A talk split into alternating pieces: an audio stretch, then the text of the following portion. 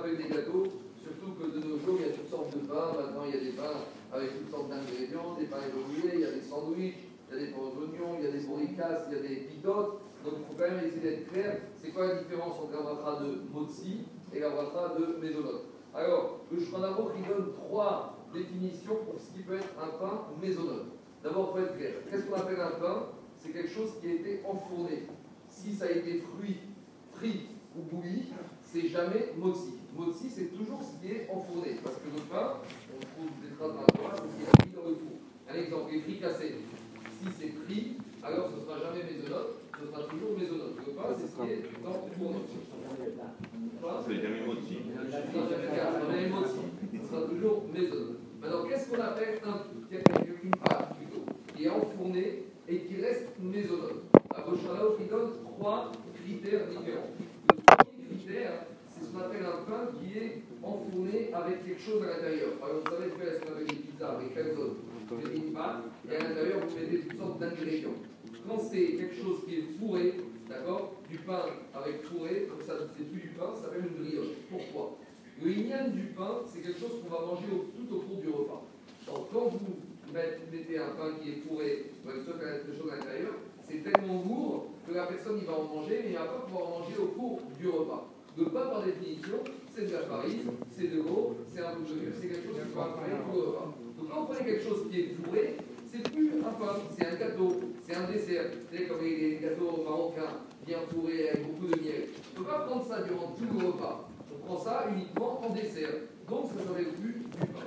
la deuxième définition de ce qui n'est pas du pain, ce qui est mésonote, c'est quand c'est du pain qui est à base de farine, qui a été pétri avec du jus de fruits et avec toutes sortes de sucre ou d'épices ou de choses comme ça. À nouveau, étant donné ici que cette pâte, elle va donner un pain qui est brioché, qui est lourd, qui est consistant, et un gâteau, en fait, c'est pas quelque chose qu'on mange le repas. Or, le pain, c'est quelque chose qu'on va pouvoir manger tout le long du repas. C'est pour ça des fois on a affaire avec certaines calottes, des fois certaines calottes qui mettent énormément de sucre.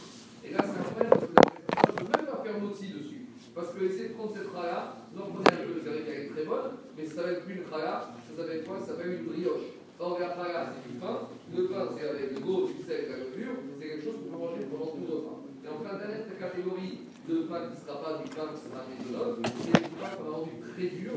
Cette fois, c'est pas facile de manger, pas parce qu'il est rempli, c'est parce qu'il est tellement dur qu'on n'en mange pas beaucoup. Or, la définition du pain, c'est quelque chose qu'on peut manger durant tout le repas. Donc, finalement, pour s'avère qu'on ne fera aussi que si on a véritablement du pain. Tout ce qui est brioche, euh, bourricasse, croissant, gâteau, ces choses-là soit, soit fourrées, soit à base de jus de fruits, soit on rajoute du sucre, des comme ça, qui ne peuvent pas être consommés durant tout le repas, toutes ces choses-là, on fera pour éliminer les deux avec une exception.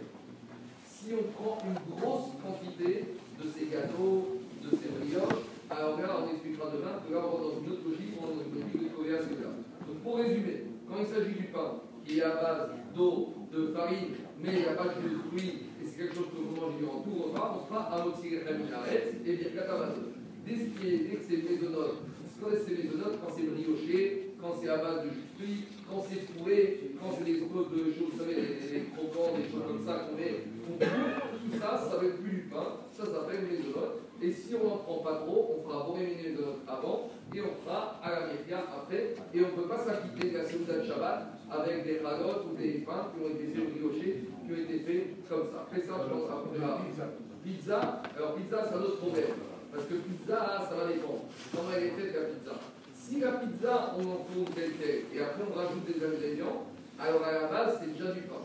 Mais la plupart des, des, des, des pizzerias, parmi qui sont cachères, en général, même dans la pâte, ils mettent déjà suffisamment de quoi? De jus de fruits pour la rendre maisonnante. Et on a un autre problème, c'est qu'une pizza, c'est quelque chose qui est tellement consistant, qui fait déjà un minimum en général de 180-200 grammes, et quelque chose qui est maisonnante, mais dès que je le prends en quantité importante, ça nécessite de faire motzi. Donc en général, les pizzas qui sont dans les restaurants, même s'ils vous disent la pâte est maisonnante, il y a beaucoup de jus de fruits, c'est très sucré, malgré tout, vu la quantité que vous allez prendre et que vous allez finir, alors il faut faire un Bientôt, vous allez dire c'est compliqué, il y a plus simple, c'est d'aller se laver les mains, de faire aussi sur un bout de baguette ou sur une tête.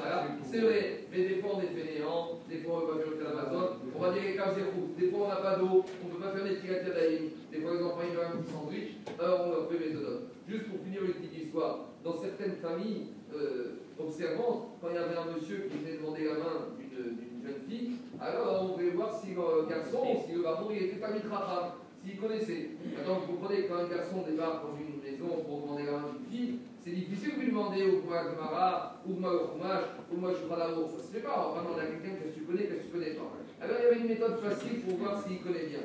On lui mettait devant lui un grand plateau avec du pain, avec des fruits, vous lui rajoutez un peu de sushi, vous lui rajoutez des fricassés, toutes sortes de produits avec des bras propres et des nuances différentes. Parce qu'on va voir, pas le piéger, on va voir comment il se comporte. Est-ce qu'il fait les odotes Est-ce qu'il fait aussi les sushis Qu'est-ce qu'il fait comme bracha Si tu as un toast de quoi qu'est-ce que tu fais? Après ça, on va rentrer dans les présences. Parce que des fois, tu commences par Aetz, des fois, tu vas commencer par la Dama, des fois, tu commences par le vin, des fois par le champagne. Donc, c'est une manière, on va dire, un peu fine, un peu élégante, de voir si le garçon, il connaît un minimum de la mode. Et c'était une manière assez raffinée de tester. Alors, c'est pour ça qu'en général, les garçons, avaient, avant d'aller rendre visite dans les familles, ils révisaient à fond toute leur électrode de leur mode, comme ça, quand ils arrivaient. Maintenant, il y a une façon, avant il y a une façon tranquille de s'en sortir.